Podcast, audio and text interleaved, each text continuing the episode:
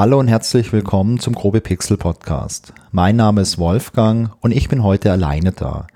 Der Christian, der ist nämlich noch im Urlaub und wir haben es leider nicht geschafft, einen vernünftigen Termin zu finden, um die nächste reguläre Folge aufzunehmen. Und das ist auch der Grund, weswegen die letzte Folge jetzt schon wirklich einige Wochen zurückliegt. Die gute Nachricht ist, der Urlaub von Christian war lang, aber er neigt sich dem Ende zu, sodass wir die nächste reguläre Folge wirklich bald aufnehmen können. Um die ganze Zeit ein bisschen zu überbrücken, bringe ich euch heute aber ein Special mit. Und zwar die erste Ausgabe von der groben Pixel Technik Ecke. Das soll ein neues Format sein, in dem wir euch entweder zusammen oder auch mal allein irgendwelche technischen Themen mitbringen, die natürlich auch was mit dem großen Kosmos der Computerspiele zu tun haben. Und ich mache heute den Anfang und ich habe euch die Geschichte vom Nimatron mitgebracht. Die Geschichte vom Nimatron, die geht zurück ins Jahr 1939. Im April 1939, da startet die Weltausstellung in New York und die damalige Weltausstellung, die findet in zwei Teilen statt. Man könnte auch sagen in zwei so Seasons, genauso wie es heute vielleicht von Call of Duty oder von anderen Spielen kennt. Die erste Season, die findet vom April bis Oktober 1939 statt und die zweite Season, die findet vom April bis Oktober 1940 statt. Und das Motto von der Weltausstellung damals war Building the World of Tomorrow und mit der World of Tomorrow war die Vision der Zukunft im Jahr 1960 gemeint. Also was ziemlich futuristisches, zumindest für die damalige Zeit. An dieser Weltausstellung, da nahmen damals 1500 Aussteller aus 33 Ländern teil. Und ich habe mal ein bisschen nachgeschaut, was es da alles an futuristischen Exponaten gab. Unter anderem wurden auf der Weltausstellung 1939 Faxgeräte vorgestellt, Softeismaschinen, elektrische Geschirrspüler, elektrische Verkehrsleitsysteme und, haltet euch fest, das erste Videokonferenzsystem der Welt. Dieses Videokonferenzsystem, das bestand aus Telefonen und Fernsehgeräten und Kameras, die man irgendwie miteinander verbunden hatte. Also wenn ihr heute einen Bürojob habt und jeden Tag irgendwelche Zoom-Konferenzen ertragen müsst, die Grundlage dafür wurde 1939 auf der Weltausstellung in New York gelegt. Außerdem gab es noch auf der Weltausstellung einen humanoiden Roboter, der hieß Elektro, super origineller Name. Und dieser Roboter, der konnte über eine Telefonleitung gesteuert werden. Der konnte einige Tricks. Unter anderem war dieser Roboter in der Lage, eine Zigarre zu rauchen. Ihr merkt schon, das waren durchaus ganz andere Zeiten. Ein großer Aussteller war die Westinghouse Electric Corporation. Das war ein großer Elektrokonzern. Die haben ursprünglich mal angefangen mit der Produktion von Glühbirnen, aber zu dem Zeitpunkt war das schon ein großer Hersteller von unterschiedlichsten elektrischen Produkten. Und vielleicht äh, sagt euch der Name auch was, Westinghouse. Westinghouse und Edison haben damals den Stromkrieg in den USA geführt. Edison, der war der Verfechter vom Gleichstrom und Edison hatte damals auch bei der General Electric gearbeitet. Ich glaube, die hieß damals auch Edison General Electric und Westinghouse eben bei der Westinghouse Electric Corporation. Und der Westinghouse, der war ein großer Verfechter von der Wechselspannung und das war in den USA damals ein Riesending. Ähm, Edison erfand damals übrigens unter anderem auch den elektrischen Stuhl und dieser elektrische Stuhl, der funktionierte mit Wechselspannung und Edison tat das, um nachzuweisen, dass Wechselspannung einfach ultra gefährlich ist und im Alltag eigentlich nichts zu suchen hat, denn da sollte man doch bitte die Edison Gleichspannung verwenden. Also dieser ganze Stromkrieg, der ist ziemlich absurd und falls ihr noch nie was davon gehört habt, lest euch das auf jeden Fall mal in der Wikipedia durch. Das ist ein verrücktes Stück Technikgeschichte. Aber zurück zu Westinghouse. Westinghouse ist damals, wie gesagt, ein großer Konzern und die sind nach der ersten Season von der Weltausstellung auf der Suche nach einem eindrucksvollen Exponat für die zweite Season. Und man fragt ein bisschen in der Firma herum und unter anderem fragt man damals Edward Condon nach einer Idee. Der Edward Condon, der ist damals schon seit 1937 im Unternehmen. Er ist stellvertretender Forschungsdirektor bei Westinghouse. Außerdem ist er Kernphysiker und ein Pionier im Bereich der Quantenmechanik. Der Mann hat unter anderem den ersten US-Artikel über Quantenmechanik geschrieben. Und damit ist er eigentlich genau der Richtige, um eine gute Idee für so ein eindrucksvolles Exponat zu haben. Und Edward Compton hat eine Idee, die ihm schon seit geraumer Zeit im Kopf herumschwirrt. Er möchte nämlich gern eine Maschine bauen, die NIM spielen kann. NIM, N-I-M, sagt euch das was? Das ist ein einfaches Spiel. Ursprünglich stammt NIM aus China. In Europa kennt man das Spiel so seit dem 16. Jahrhundert und in seiner heute gebräuchlichen Form wurde es 1901 vom Mathematiker Charles L. Boughton beschrieben. Das Spielprinzip ist super easy. Es gibt mehrere Gruppen oder Reihen mit kleinen Gegenständen, zum Beispiel Streichhölzer, Spielsteine oder Münzen. Zwei Spieler spielen jeweils, und zwar abwechselnd, und wenn man dran ist, darf man aus einer dieser Gruppen so viele Elemente nehmen, wie man möchte.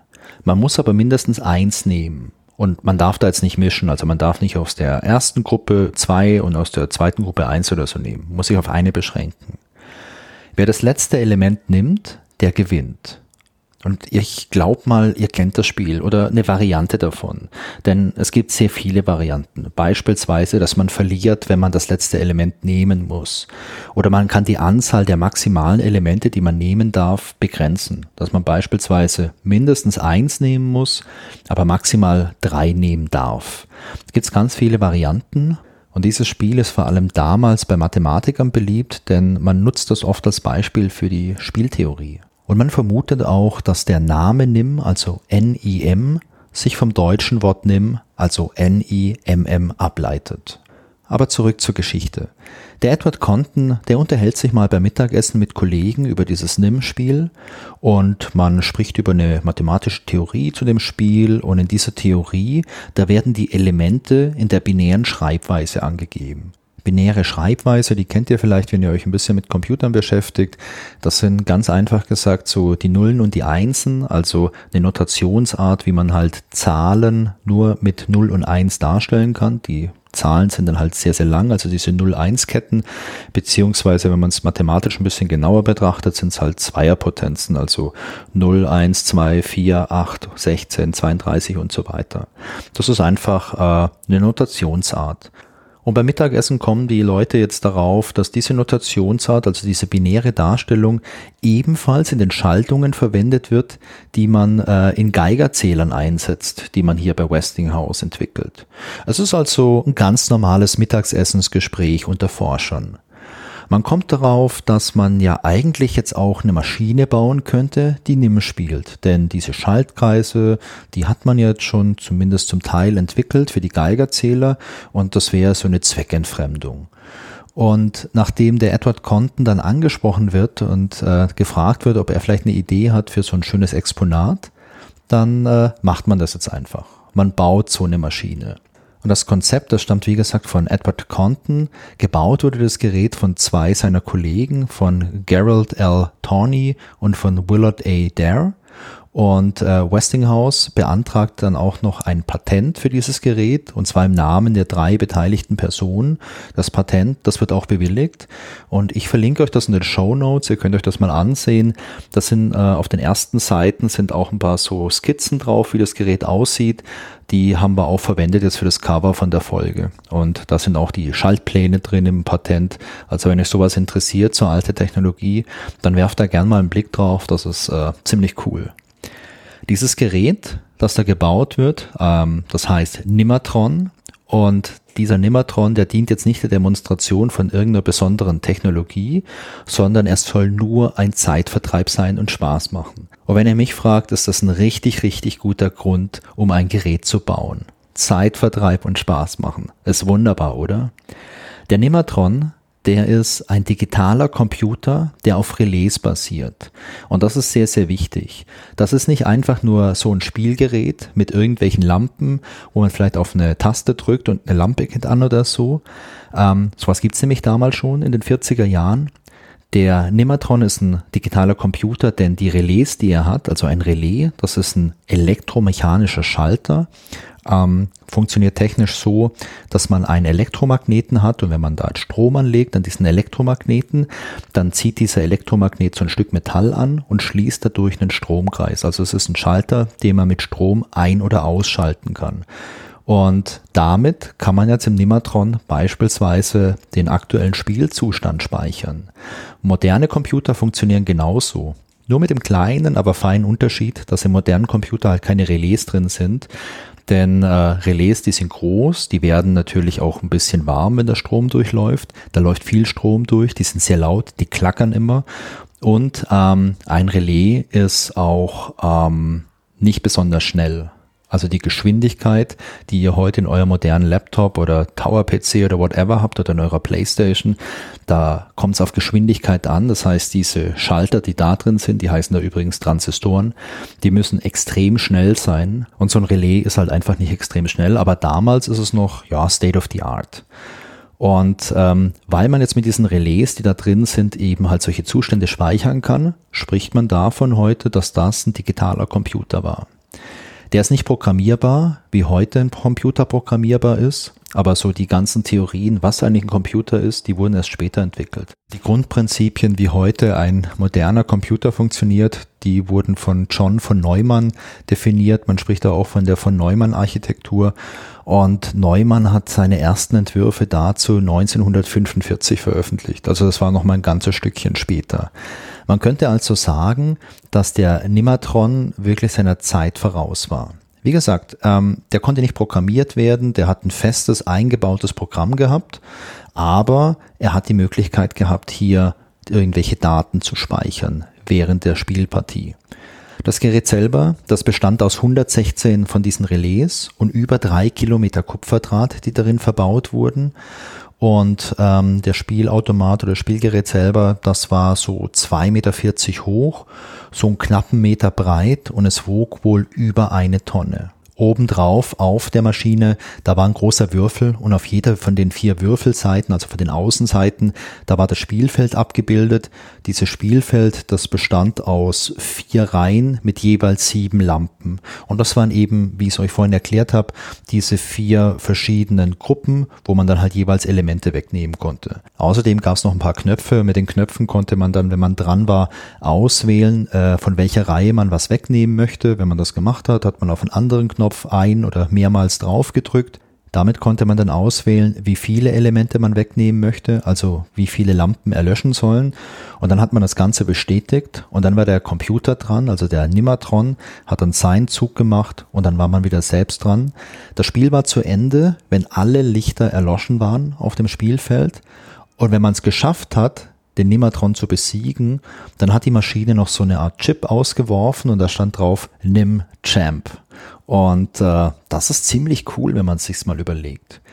Der Nematron selbst, der ähm, konnte zwölf verschiedene Spielmuster erkennen und darauf reagieren. Also man könnte auch sagen, er hat zwölf eingebaute Strategien gehabt, wie er spielen konnte. Ich habe gelesen, dass auf der Weltausstellung über 100.000 Mal gespielt wurde an der Maschine und die Maschine gewann wohl in 90 Prozent aller Fälle. Der Nematron war der erste Computer, der ausschließlich zum Spielen geeignet war. Wir hatten ja in anderen Folgen auch schon über so frühe Entwicklung der äh, Spieletechnik gesprochen. Also ich glaube, in der Pong-Folge äh, haben wir was erzählt über Tennis for Two, was auf so einem Oszilloskop funktioniert hat, was äh, ein sehr frühes Videospiel war. Der Nematron war kein Videospiel, denn er hatte nur ein paar Glühbirnen, wo man irgendwelche Zustände anzeigen konnte. Aber der Nematron war ein digitaler Computer und man konnte ausschließlich damit spielen. Das hat ja auch schon so der Edward Compton auch schon gesagt, hey, man kann damit nur spielen und hat nur einen Zeitvertreib damit. Und deswegen kann man schon sagen, dass der Nematron eine sehr wichtige Rolle hat in der ganzen Historie der elektronischen Spiele, der Videospiele, der Computerspiele, da der Nematron eben der erste war. Und äh, ich finde das absolut cool, was man damals 1940 schon entwickelt hat. Der Edward Compton, der sah seine Erfindung als Fehlschlag an. Denn für ihn gab es keinen praktischen Nutzen in dieser Maschine. Er sagte zwar mal in einem Interview, ja, ähm, man kann zwar schon sehen, dass man hier Relais hat und mit diesen Relais kann man irgendwelche in Anführungszeichen Entscheidungen treffen auf Basis von einem ganz einfachen mathematischen Verfahren, aber dem hat er nicht irgendwie eine große Bedeutung zugemessen. Er sagte später allerdings auch, dass er damals die Tragweite der Erfindung nicht richtig eingeschätzt hat, denn die Prinzipien, die im Nimatron stecken, die bildeten halt auch die Grundlage für spätere programmierbare Computer. Und in einem Interview, das auch in den Show Notes verlinkt ist, da sagt er dann auch, naja, hätten die das damals ein bisschen anders eingeschätzt und sich darauf konzentriert, das weiterzuentwickeln, dann wäre vielleicht auch die Geschichte von IBM ganz anders verlaufen. Wie geht's weiter mit dem Nimatron? Nach der Weltausstellung wird das Gerät für einige Zeit im Boole Planetarium and Institute of Popular Science Building in Pittsburgh aufbewahrt. Das letzte bekannte Mal, dass es außerhalb vom Institut irgendwo präsentiert wurde, das war 1941 auf einer Tagung der Allied Social Science Associations in New York City. Da gab es nämlich eine Ausstellung vom American Statistical Association und dem Institute of Mathematical Statistics. Und dann wurde das Gerät nochmal ausgestellt und dann verliert sich so ein bisschen die Spur. Die Idee, eine Maschine zu bauen, die NIM spielen kann, die ähm, ist aber später auch noch aufgegriffen worden. Also in den 40er, 50er Jahren gab es noch verschiedene andere Geräte, die dann halt auch viel, viel kleiner waren als der Nematron.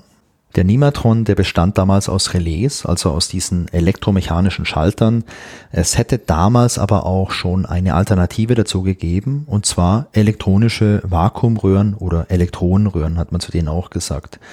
Die wären schneller gewesen, aber auch viel empfindlicher, denn diese Röhren, das waren Glasröhren, die mit Gas gefüllt waren und ähm, die waren schneller als Relais und die waren auch nicht so laut wie Relais, denn die Relais, die klacken ja die ganze Zeit. Aber aufgrund der Kosten und auch aufgrund der höheren Empfindlichkeit hat man damals auf die verzichtet und hat stattdessen eben die Relais genommen.